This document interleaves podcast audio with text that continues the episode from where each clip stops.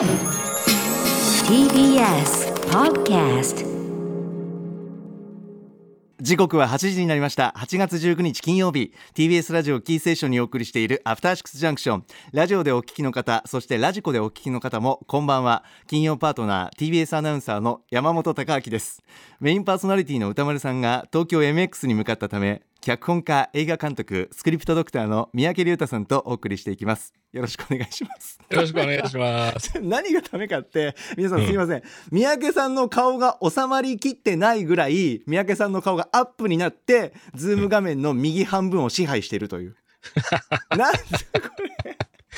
三宅さん。いやいやいや、久々のズームなんでね。ズーム画面の演出ねいろいろ変えて考えてくださってね、今日今回はどういうコンセプトで？あのーあの、今回はですね、えっと近、後でまた触れますけども、あの、はい。クリストファー・ドイルと、その、ウォン・カーワイっていう人の話がね、あの、出たんですよね。はいはい。ウォン・カーワイ特集っていうか、そうね。映画が今度 4K で上映される。うんうん。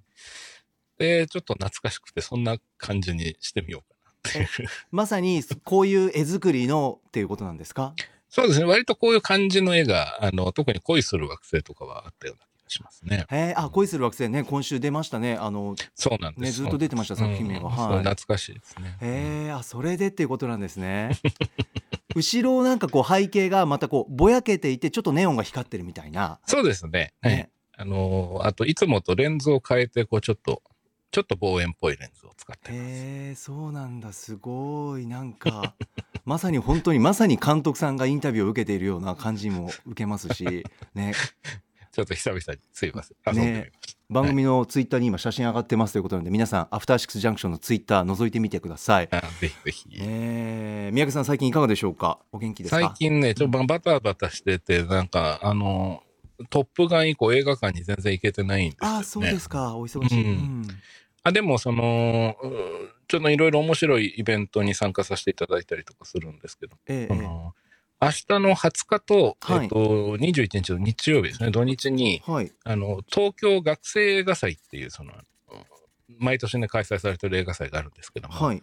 学生さんの作品をあのえ？まとめて上映する映画祭で。面、白そはい、渋谷のユーロライブっていうところでやるんですが、うはい。そこであの、審査員を務めることになりまして、はい。で、明日、明後日でね、えっ、と、5つプログラムがあって、はい。A、A、B、C、D、E ってあるんですけど、僕はあの C プログラムと E プログラムで、あの、学生の監督さんたちと一緒にあの登壇してトークセッションとかやりますので、はい、もしあのご興味おありの方はあの、東京学生映画祭で検索していただくと、公式ホームページがはい。出てくると思いますので、えー、宮家さんこれはあのなんていうんですか流れとしては現地で映画を見てその後トークみたいなことですか？そうですね、そういう感じになると思います。へえ、三宅さんとご登壇されるのは何時ぐらいの回なんですか？えっ、と、明日が、はい。えっ、と、ゆえっ、と、えー夜かな？あ夜で C プログラムってやつですね。ねで、明後日が夕方から夜にかけてみたいな感じへですね。え、うん。あの、全部作品僕は事前にもちろん見てますけど、あの、面白いですよ。あの、すごく。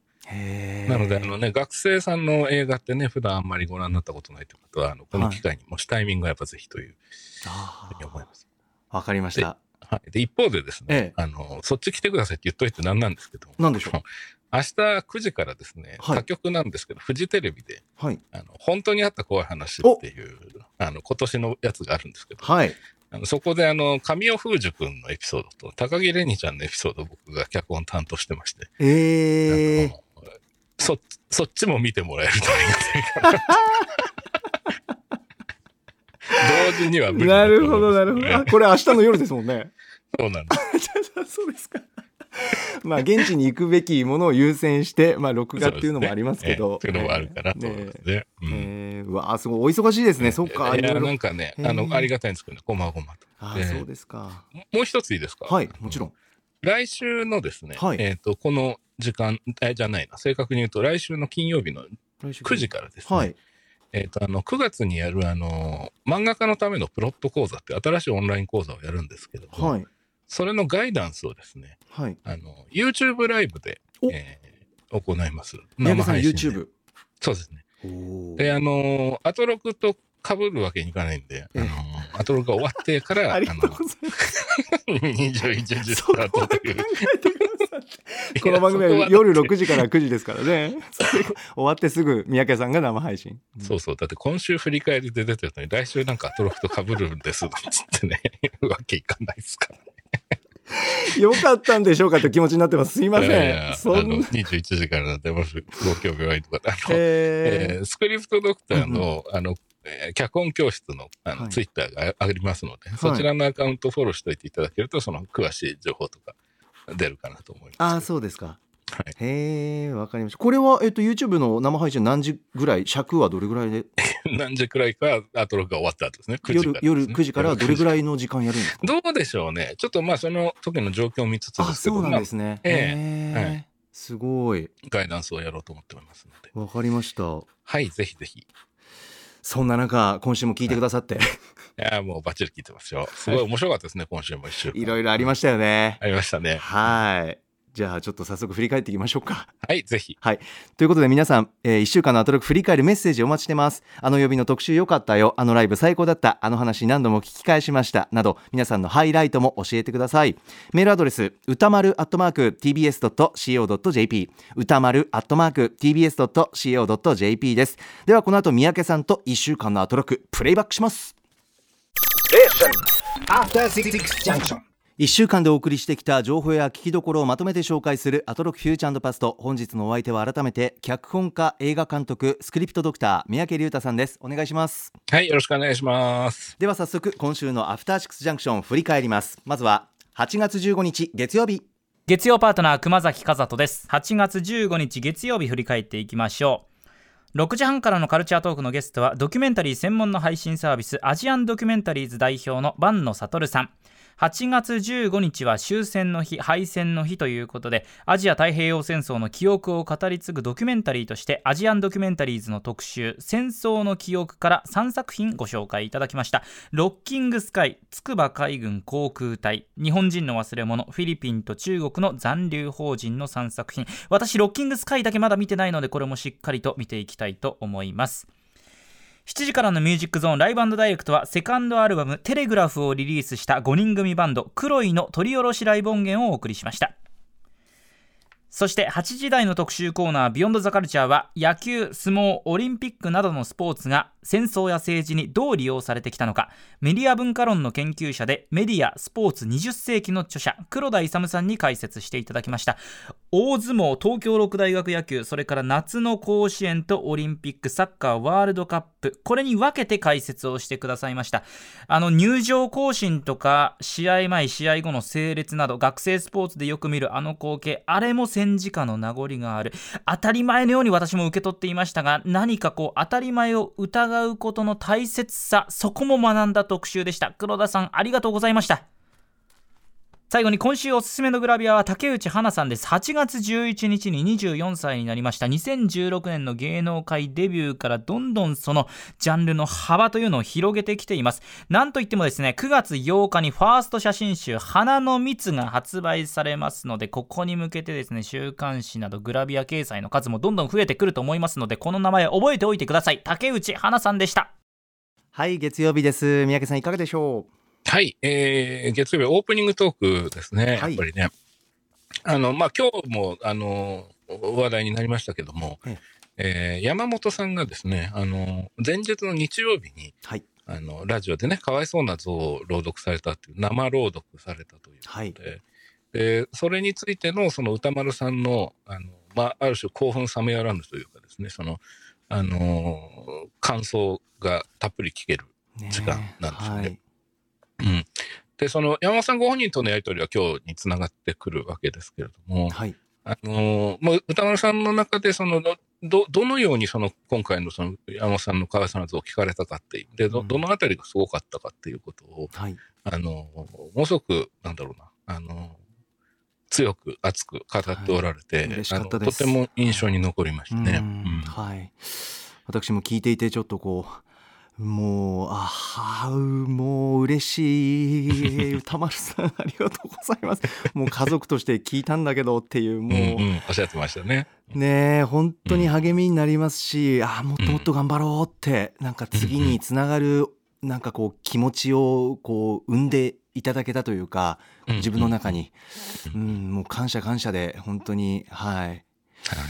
うんねね。えなんかその日曜の生朗読の後で、うんその後の金曜がこうね三宅監督とお会いするっていうこの流れもなんかご縁かなと思いながら そうですね。あの、僕ももちろん、あの、聞いてますし、あはいのそうですねあの、りがとうございますかわいそうなぞ聞いてますよ。あの、しっかり。はい。ええねすごい良かったですね。あの特に、まあ、あの、細かいことはあれですけど、その、非常にこう、感情を揺さぶられる瞬間が、やっぱり2回ぐらいやっぱありまして、ああそうですかそうなんです。で、もちろん恐、先ほどね、山本さんご本人も、その、次はもうちょっとその、えーアプローチをちょっとリスナー。はいなんか聞いてくださる方のこうなんていうんですかね想像力をはい。何かこうかきたてるようなというか、うんうん。またそっちにこうちょっとこう委ねるよう委ねるっていうのもいいのかなっていうはい話させていただきました。はい。ある種、少し引き算的なってええこと。ですねええそうですね。うん。ただ、えっと、月曜日に歌間さんもおっしゃってたんですけども、ええ。そのこんいわゆるそのコントロールしきれない気持ち、その、はい。歌間さんの言葉を借りれば、そのコントロールの中の上限をちょっと超えた感じ。しかも生で、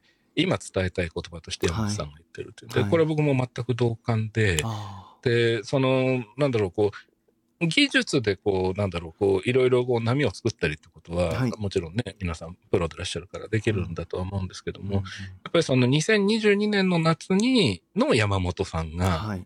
そこに生でいる。で、その、今回の、その、ミッションというか、はい役割っていうものを、と、どう向き合ったかっていうことが、しっかり記録されてるっていうのは、素晴らしい音源だと思っていて、今回。ああ嬉しいです。うん、だからこれはちょっとその本当に皆さんぜひあの、あさってまで聞けるんですよね。えっ、と、そうですね。日曜日までですね。そうですね。ラジコタイムフリーで。うん8時ですかぐらい、ねの8時ぐらいまでは聞けるんですかね。えっとあのぜひ聞いていたそうでだきたい。すね。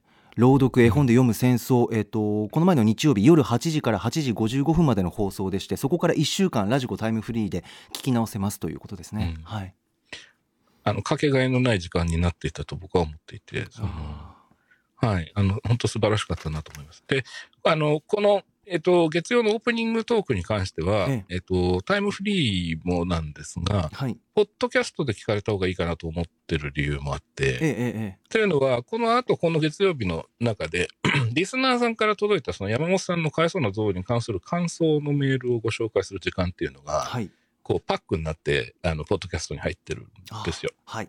ありがとうございまで、そちらに、その、実際に、その、戦時中の、うん。あの戦争時にね、その、経験をされた方、ご年齢の方からのリスナーメールというのも届いていて、はい。ではい、ひ非常にその、その、なんていうんですかね、その、まあ、時間が本来は分かれていた時間なんですけども、一緒に入っていて、これ、ポッドキャストで聞くと一緒に聞けていいんじゃないかなっていうふうに思い。ますね。ぜひぜひ。もうとにかく、はい。花澤さん赤江さんの朗読を含めてかわいそうな像っていうこういうことが過去に起こったということを、まあ、とにもかくにもまずは知っていただきたいというまずはそれですね、思いとしては、うん。はい。ぜひぜひという。はい。ありがとうございます。とんでもないです。はい。全然。全然とん。はい、はい。そんなオープニングでしたね月曜日は。はそうですね。はい、で、カルチャートークは、あの、万野悟さんがいらっしゃって、うん。あの、まあ、先ほどその熊崎さんの紹介もありましたけども、はい。その、まあ、この日がね、8月15日ということで、その、今回はそのアジア太平洋戦争の記憶を語り継ぐドキュメンタリーということで、はい、3本ご紹介されていて、まあ、これも、あの、どれも素晴らしい作品で、うん。あの、アジアンドキュメンタリーズでね、あの、見れますよということで、まあ、あの、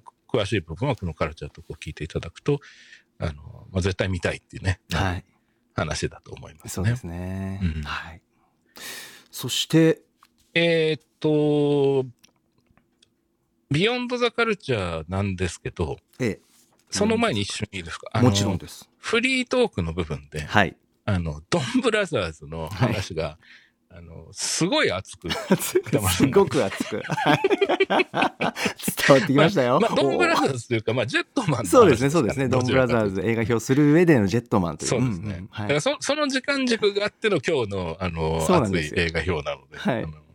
こちらをがっつり聞かれてから今日のを聞いても面白いのかなああ、そうですね。確かに繋がってますよという。はい。話ですかね、ちょっと思いますね。やっぱりその91年の作品を2022年に見た歌丸さんの、はい。あ非常にホットな感情っていうのが、うんもうんうんうこう溢れ出ている。これ文字通り溢れ出ているっていもうね、う感じジェットマンにやられたっていう歌丸さんがね、熱く語ってますよね。そうですよね。ううんん。いや、ここはすごい聞き応えありますよね。はい。ぜひぜひ。はい。で、その上でビヨンドザカルチャーですかね。はい。メールいただいております。ラジオネーム、小野寺さんです。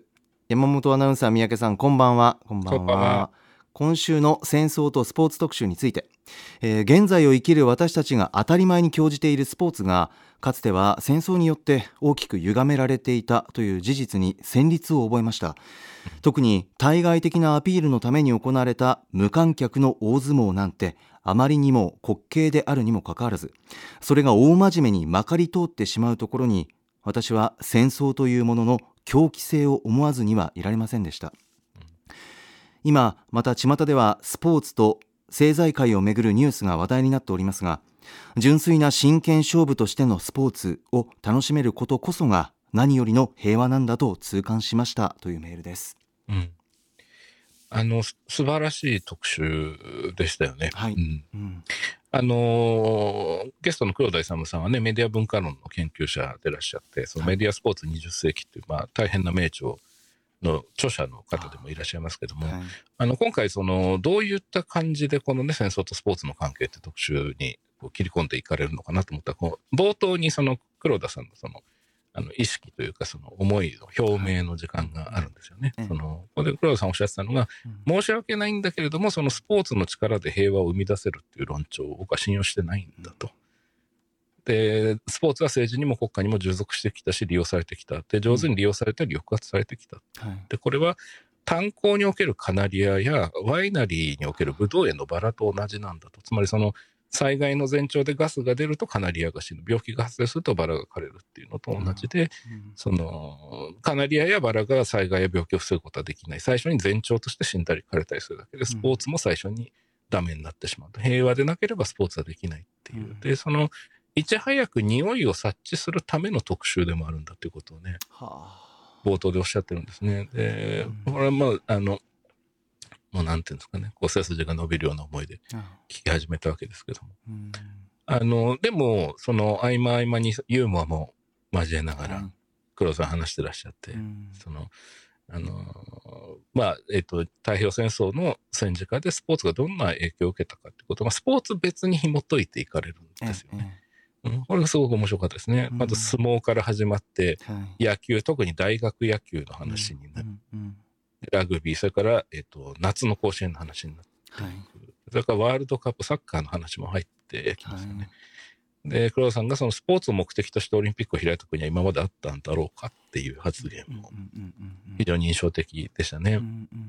うん。だまあ決してその気楽に笑える楽しい特集ということではもちろんなくて。えでもとてもその大切なことに思いを馳せたり思考を巡らせる、まあそういうきっかけになる重要な特集だったなと思っていて、まあ個人的には僕は今年聞いたトルクの特集の中でまあベスト回というか。ああ私もあの前日の日曜日にかわいそうな象動物園で起こったこと、戦時中にということにずっと思いをまあ馳せていた巡らせていたのでええ。そこからのこの特集を聞いたのでもちろんなんですけど分かってはいましたが動物園だけではなくていろんなものが犠牲になっている中の大きな一つがスポーツであるということがすごく自分の中にこう強くこれ刺さりましたね。なんかいろいろこそう情景が浮かんでくるというかうん。お話も音声だけでっていうやっぱりラジオならではというかううん。んなんかそこにも思いを馳せる時間になりましたね。強く強く。うん。そうですよね。うんうんうんうん。だまあそれをそのスポーツ実況のうん。あの専門家でもあるその熊崎さんがどういうふうに受け止めるのかということも含めて、うんあの非常にこうなんでしょうあの充実した聞き応えのある何回も聞きたくなる特集だったなと思いますね。そうですね、うんはいぜひぜひ皆さんあのこの8月にですねラジコタイムフリーなどであのこの特集聞き直すそれから新たに聞いてみてくださいさて続きましては16日火曜日です火曜パートナーの宇垣美里です。8月16日火曜日、振り返ります。6時半からのカルチャートークは、ライターで大学講師、少女漫画研究者の富山由紀子さんに、注目のおすすめ漫画を2作品ご紹介いただきました。女の子がいる場所は、そしてハートストッパー、どちらも本当に素敵な作品なんです。万人に読んでもらいたい。 Heartstopper は Netflix のドラマも見てみなくちゃ。7時からの Music Zone Live Direct は4人組インストロックバンド LITE とプロデューサーキーボーディスト DJ の DE DE MOUSE さんによるニュープロジェクト Fake Creators にフジロックフェスティバル2022ゲネリハ音源を披露していただきました。そして8時台の特集コーナー Beyond the Culture は夏だ祭りだ盆踊りだジャパニーズトラディショナルダンスシーン盆踊り最前線レポート2022音楽ライターの大石はじめさんに今年の夏の盆踊り最新事情やおすすめの盆踊り新婦などご紹介いただきました。踊りたくなりました。浴衣を着て夏の夜の風を受けながら盆踊り。もう一晩中踊っていたいですね。ああ、懐かしいな。もう、ん？幼稚園ぐらいから踊ってないような気もする盆踊り。とりあえずこの後は温度の進歩を聞きながら小踊りしながら帰ろうっと。はい火曜日です三宅さんいかがでしょう？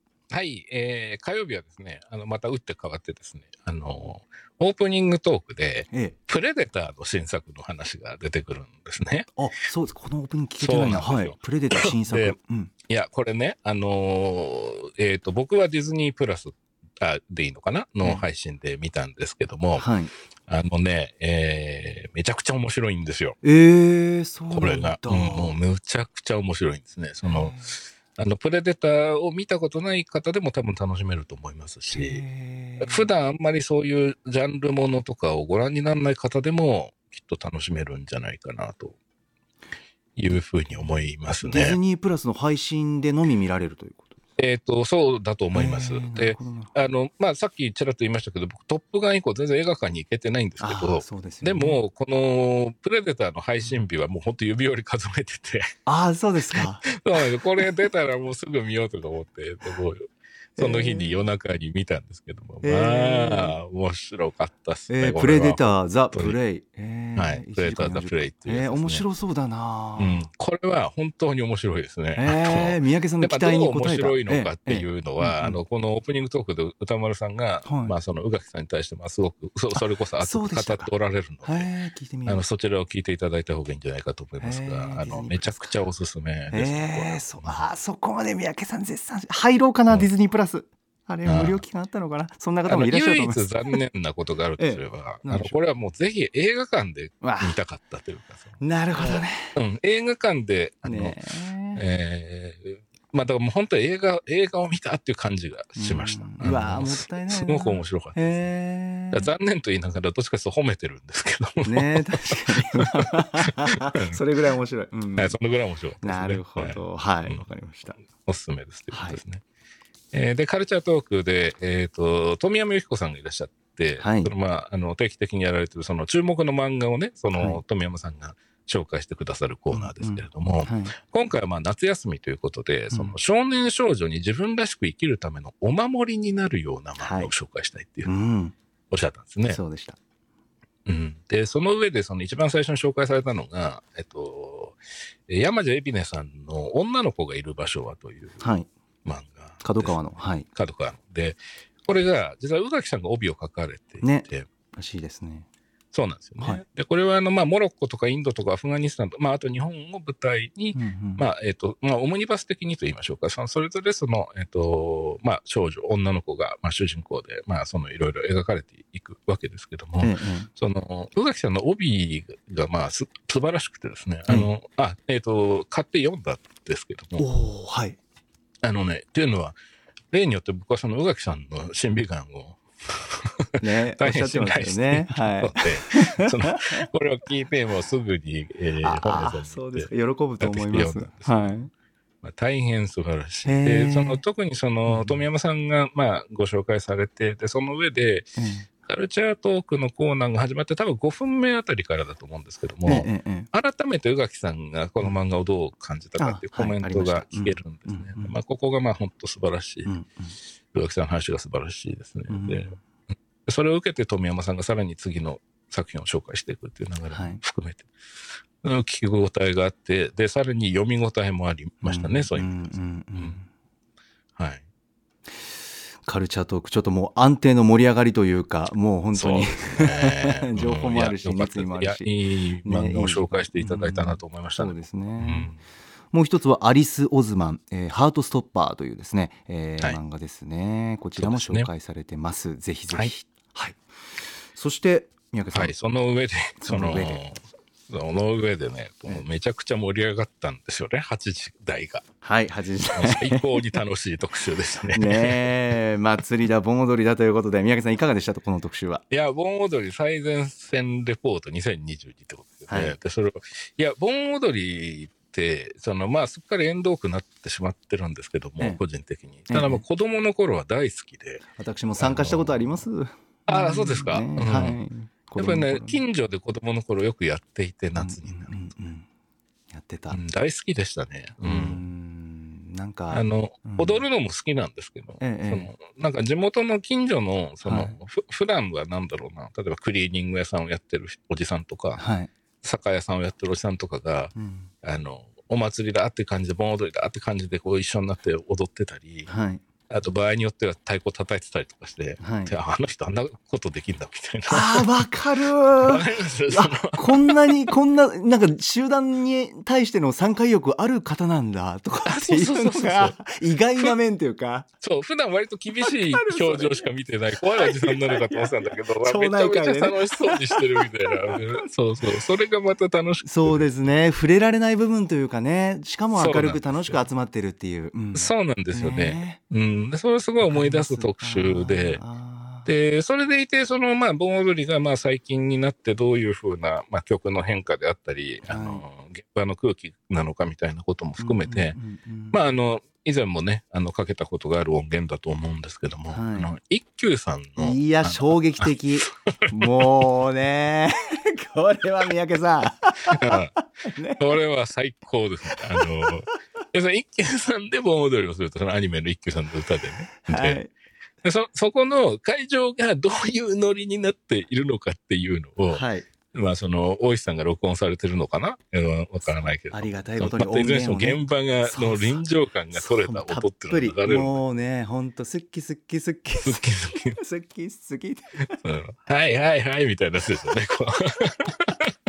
こしかもあれお寺の方がっていうねなんかお坊さん皆さんが参加してとかっていうね解説でしたもんね、すねごい空間だなと思って、うすごかった。で、あれはね、結構僕、イヤホンで聞くの結構おすすめっていうか、なんかこう、おえあのバイノーラルではないんでしょうけど、なんかすごくこう、リアルなね、空間感というか。空間感みたいなのはね、すごいあってて。そうそうそう。うん、いやこれはすごい時間。ラジコタイムフリーで聞いてほしいですよね。いろんな素これ材を音楽がね絶対そうですよね、うん本当にね、踊りたくなるし、まあ踊れなくても、まあそのか過去になんか思いを馳せる感じもうんうんうん。良かったですね。なんかね多くの方がまあ祭りの記憶っていうのは、うんまあ、あるんじゃないかなと思いながら日本に住んでいたら、そう僕なんかはなんかこう遠くから聞こえるあの盛り上がりっていうのを思い出しました。はい。はい三宅さん先ほどの思い出僕はねそういう思い出が浮かんできたんですよね。なあのんか窓越しにでしょ、そのね始まったみたいな、こそうですそうですそうです。聞こえてくる感じですね。そうそうそう家の中に。にいてもなんか近くはいはいはいでなんかあ始まってるなみたいなのがあうん。みんな楽しそうだなっていうのがふわーっとほのかに音として聞こえてくるっていうのがなんか好きな子供でなんかこっちはいい一人でとかなんかそんな盛り上がってない家の中なのでなんかちょっと寂しいんだけどうん。なんか遠くでみんな盛り上がってることにほっとするみたいな。あなんかねそういう心情の子供だったんですよね。うん。なんでなんだろうな。落ち着くんですよ。参加しなくても。情景が浮かぶというか、情景が浮かんで人が幸せっていう明確ななんかこうはい音が聞こえてくるはいその音になんかホッとするみたいな。自分はむしろここでいいみたいな。なんなるほど。ですかねあれ。あ、でもそれ面白いですね。だから盆踊りの音っていうのが、うん。人が幸せになる音色でもあるっていうこそうとですよね、今おっしゃったなんですよね。あそこで間違いなく盛り上がっている空間時間が存在しているっていう確かな音が聞こえる。それに安心するっていうか。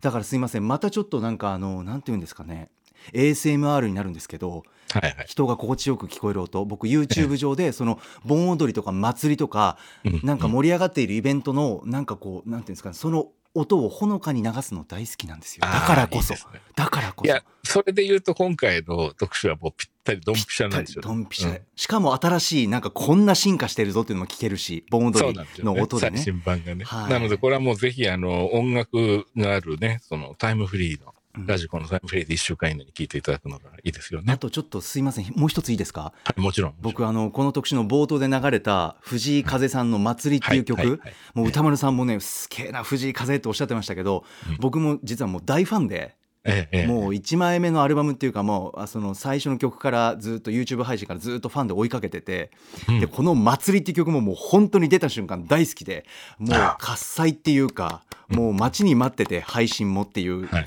状態なんですけどあのこの祭り気になったっていう方はですねあの藤井風さんツイッターとか YouTube とかインスタもあるので公式で。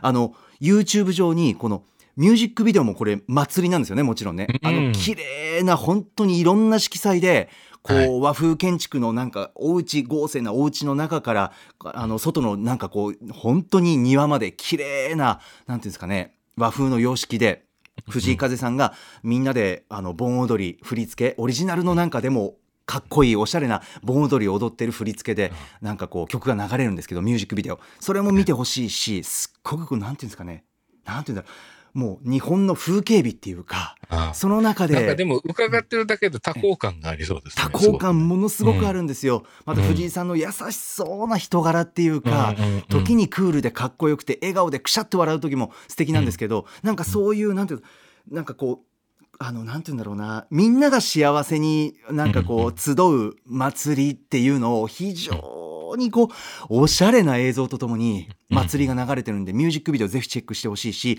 あの数日前にこのミュージックビデオの制作過程っていう裏側もドキュメントで流されてるので YouTube で。それは YouTube で見られる。見られます。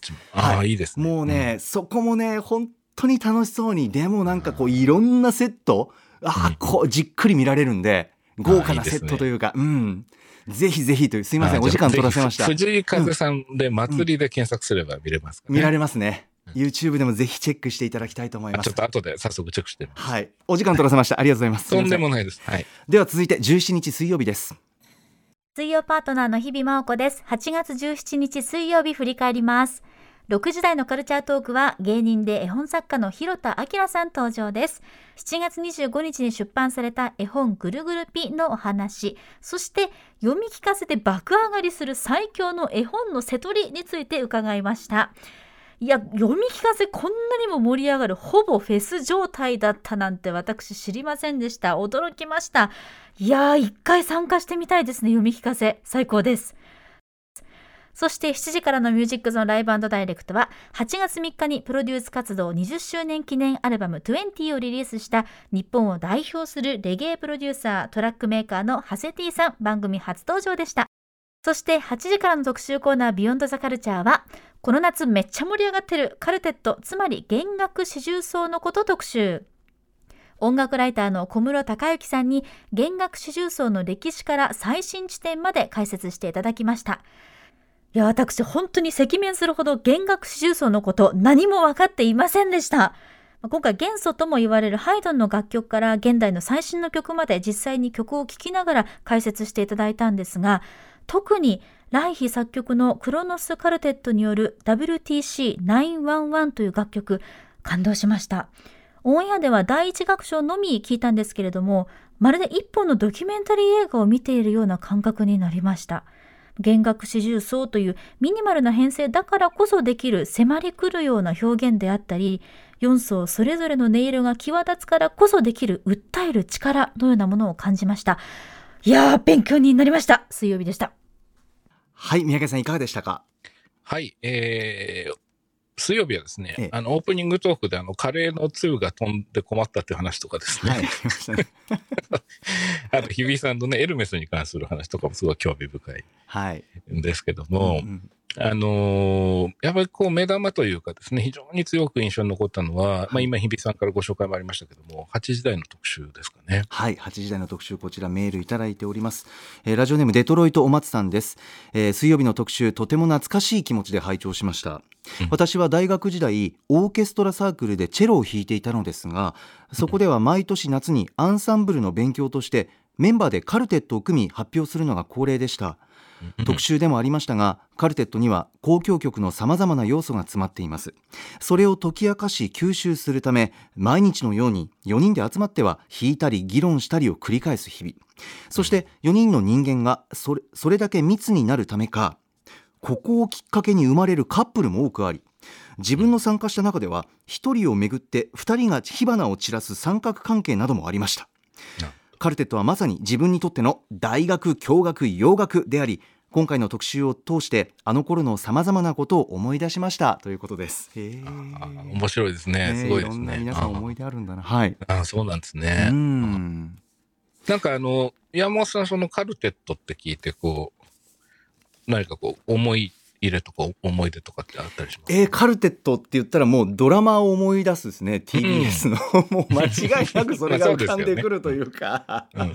あの景色はちょっと入りながら、うんそのいろんな音楽音源とともに小室さんの解説を聞いていたのでなんか、うんなんていうの勝手に想像しやすかったっていうあか。あよぎってね、はい。まあイメージしやすいっていう。そうなんですよね。はい、そうですようんうんね、うん僕は初めて生でカルテットを聞いたのって確か10代の頃で、えー生ではいあの、ひ日比谷の野外音楽堂、野音ですね。はいあそこで星屑音楽会っていうイベントがあったんですよ。ライブイベントがあって。えでこれが、えっと、湯佐美森さんと、ええーあと中西俊弘さん率いる、えーカルテットの組み合わせっていうライブで、ええあのーまあ、独特なね、あのー立ち位置でいらっしゃるそのユサさんの曲を、えはい。えーカルテットのみで演奏して歌うっていうイベントで、ああの、まあ、普段の CD で聴いてるのと全く違う聞こえ方で、僕はすごい面白かったんですよね。で、あ、こういう、その、つまりそれまではなんか僕オーケストラは聞いてたんですけど、その、うんうん。その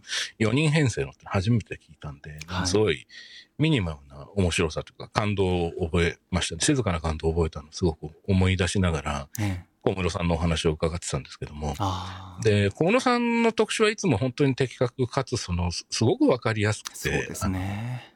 ですよね。うん。で、すごくこう興味がこう引き出されるというか、はいはい。あのその後いろいろ調べたくなっちゃうようなあ魅力がいつもあってですね。あ。うんうんうん。で、今回もそういう感じで、で、ああ、この人とこの人はこういう関係だったんだとか、こういう理由でそういう楽器が入ったんだみたいなことも、はい。すごくわかりやすく、えうん。楽しく説明されていて、うん。で、その上で、その日比さんが先ほどその振り返りでおっしゃっていた、そはい。のスティーブ・ライヒといはい。う人物の、あのー音楽家の、はい。えー WTC911 っていう曲がはい。ああるわけですね。ありました。で、これとかは本当にこう、その曲そのものを聴くっていうこと自体がやっぱすごく重要なことだと思そううので、ですね。あの、今回ぜひタイムフリーで聞いこの特集を聞いていただきたいんですけども、うん。ただその WTC911 っていうのは、その、まあ、ワールドトレードセンターが9月はい。11日という意味で、うんその、要は、あの、有名な同時多発テロはい。がモチーフの曲なわけですけども、はい。その当日のその管制官と消防署員との、その、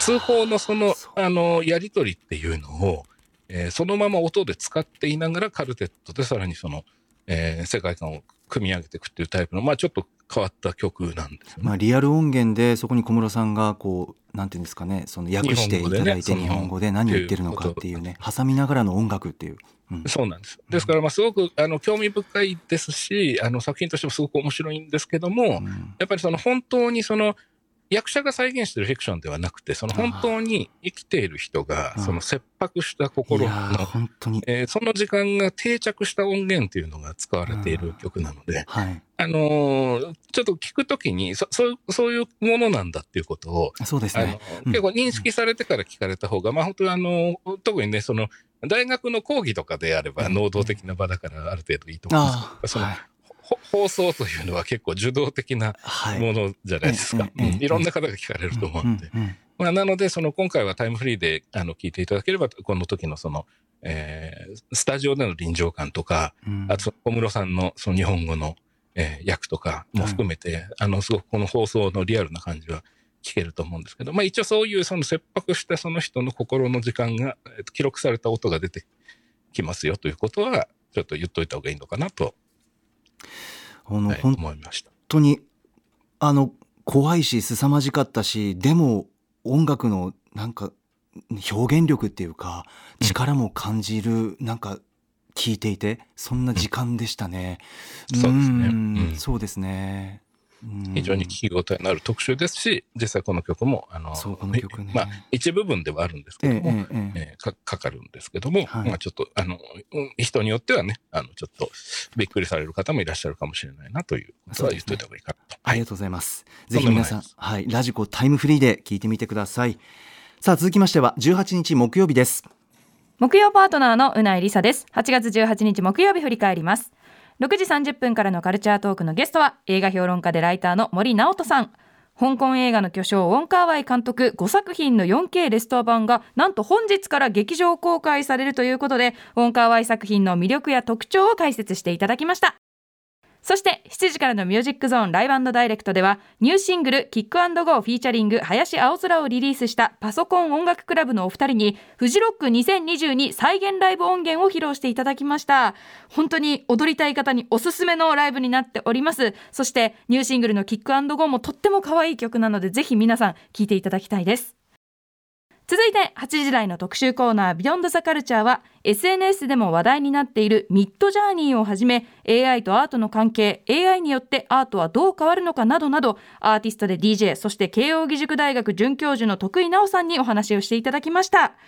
その AI によってなくなる仕事一覧みたいなのが数年前に話題になったりエンタメ作品でも人間以上に進化した AI が人類に反旗を翻すなんていうのがあったりして AI の進化って怖さすら感じていましたけれども今回の話ではその上手に飼いならすことで人間の創造性を拡張させることができるその手助けになるっていうお話でとってもなんかこう AI と一緒に人類が進化していくことができるんだなみたいな未来も想像できるお話だったのでとってもワクワクしました。皆さんもぜひミッドジャーニーまだ触れていない方はぜひ SNS などで検索してみてください。AI の凄さというのを感じられると思います。以上木曜日でした。はい、宮家さんいかがでした？はい、えー木曜日はですね、オープニングトークが、あの、崎陽軒のですね、あの、シューマイ弁当にまあ起きた事件じゃないけど、出来事ですよね、その、えー。今週、いろんなとこで話題になってますけども、えーメール来てます、えーラジオネーム緑茶割りさんです。今週の木曜のオープニング最高でした久々に来たフードだ話。崎陽軒シウマイ弁当からの駅弁トークで異常な盛り上がりに番組コールを忘れるというオチもしっかりついて爆笑。アトロク木曜のいい部分と悪い部分が両方出てて 面白かったです。いやーもう本当に木曜って盛り上がりますよね。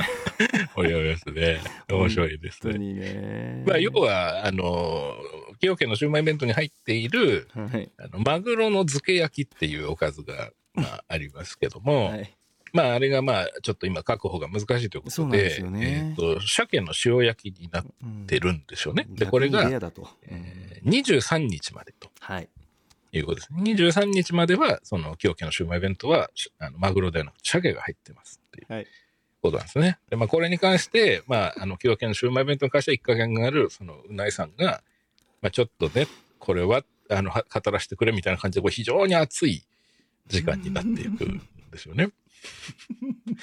で、僕は、実は、あの、非常にこう、こうなんだろうな、このオープニングトークがすごい集中して聞いてたんですけど、っていうのは、もう今日で一旦マグロが最後だっていう日に、もうマグロの入ってる崎陽軒のシウマイ弁当買いに行き、はい。えーまあ僕も妻も大ファンなんですよ、シウシウマイ弁当が。はいはい。美味で、しい。食べて、うん食べて。そしてはい、翌日鮭版になったのも買いに行き、おおすぐありがと食べるうございます。っていう、そのありがとうございます。2日連続で食べるという、えーのをまさにやったとこだったっていう。えー、いかがでしたかというかなんというか、えー、三宅さん、うん。いや、やっぱり、そ やのあの、改めてそのマグロのその漬け焼きっていうのは本当に重要な、あの、あの、お弁当の中にいるいろんなメンバーの中で、ですまあ本当に重要な役割を担っているということをまあ、あの、強く認識しつつ、美味しくいただいて、で、その上で、あ新メンバーとして入ってきた、そのうん、鮭の塩焼きくんがですね、ええやっぱりその過剰に緊張してもいけないというかですね、その、やっぱりその、この塩焼きくんをこう優しく受け止めていくという、あの、姿勢は絶対必要です。その上でまあ食べて、そしたらまあすごい魅力的な子だったというか、すごくこう、で、この子はでも23日までしか会えないのかっていうふうに思うと、これはもうレアだし、愛おしいし、ちょっともう一回ぐらいね、塩、鮭のバージョンまで食べておかないとな、もう一回ぐらいなっていう感じですかね。感じですかね。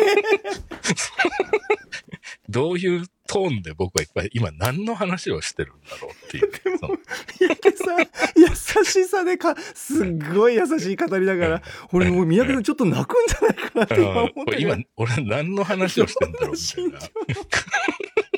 擬人化が見事で。え擬人化が過ぎましたので。いやいや、でも興味深いですね。ちょっとやっぱりチェックしておかねばというふうにも思いました。普段のマグロの味知ってるだけに、はい。ああ、ですよね。そうなんですよ。ね、23日までちょっと急いで。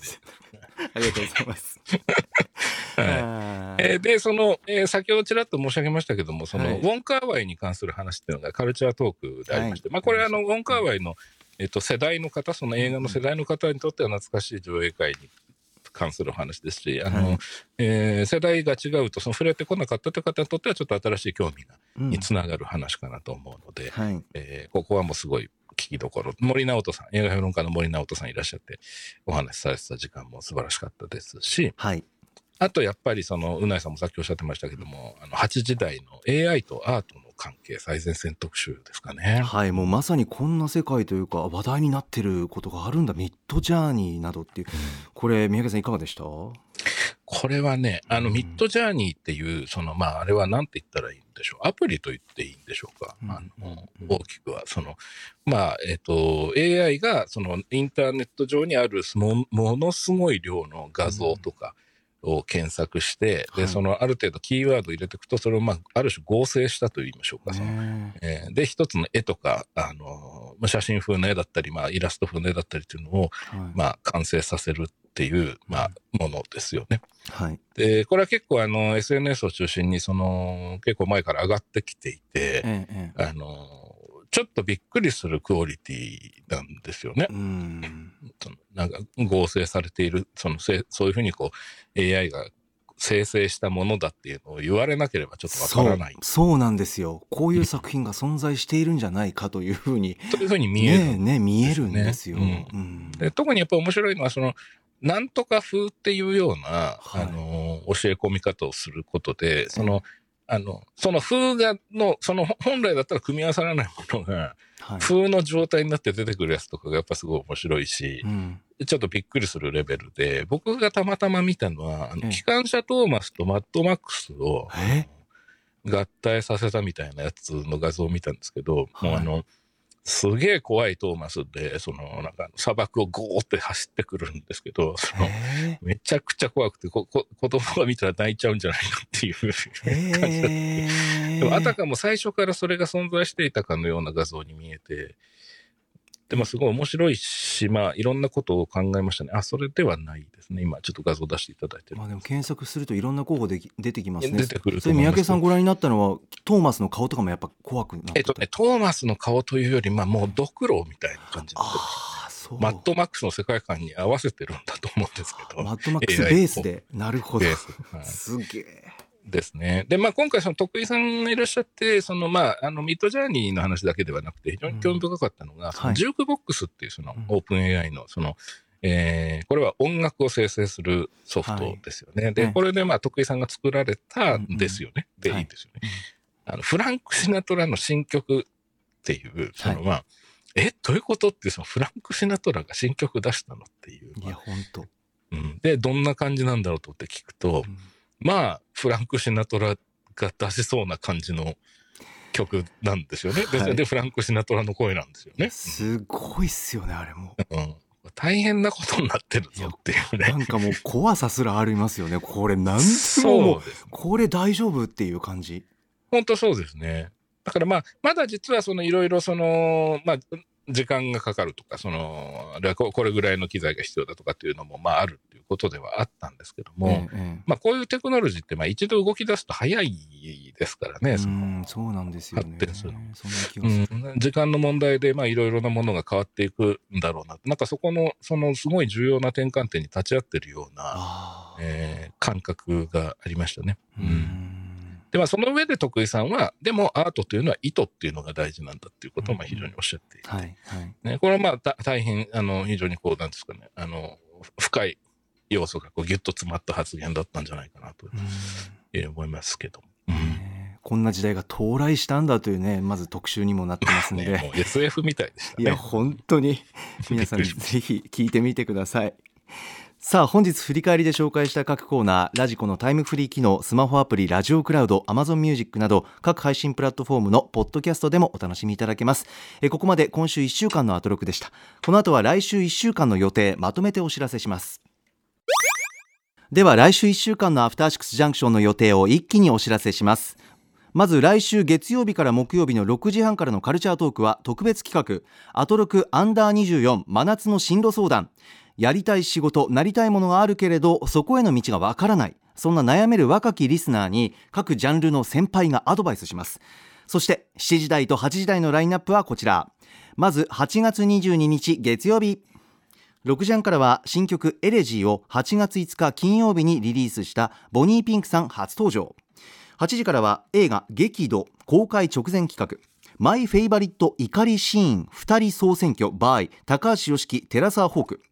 リスナーの皆さんからもお気に入りの怒りシーン募集です、えーあなたの好きな映画の中の怒りシーンとそのシーンがなぜ好きなのかを書いていつものメールアドレス歌丸アットマーク tbs.co.jp までお送りください。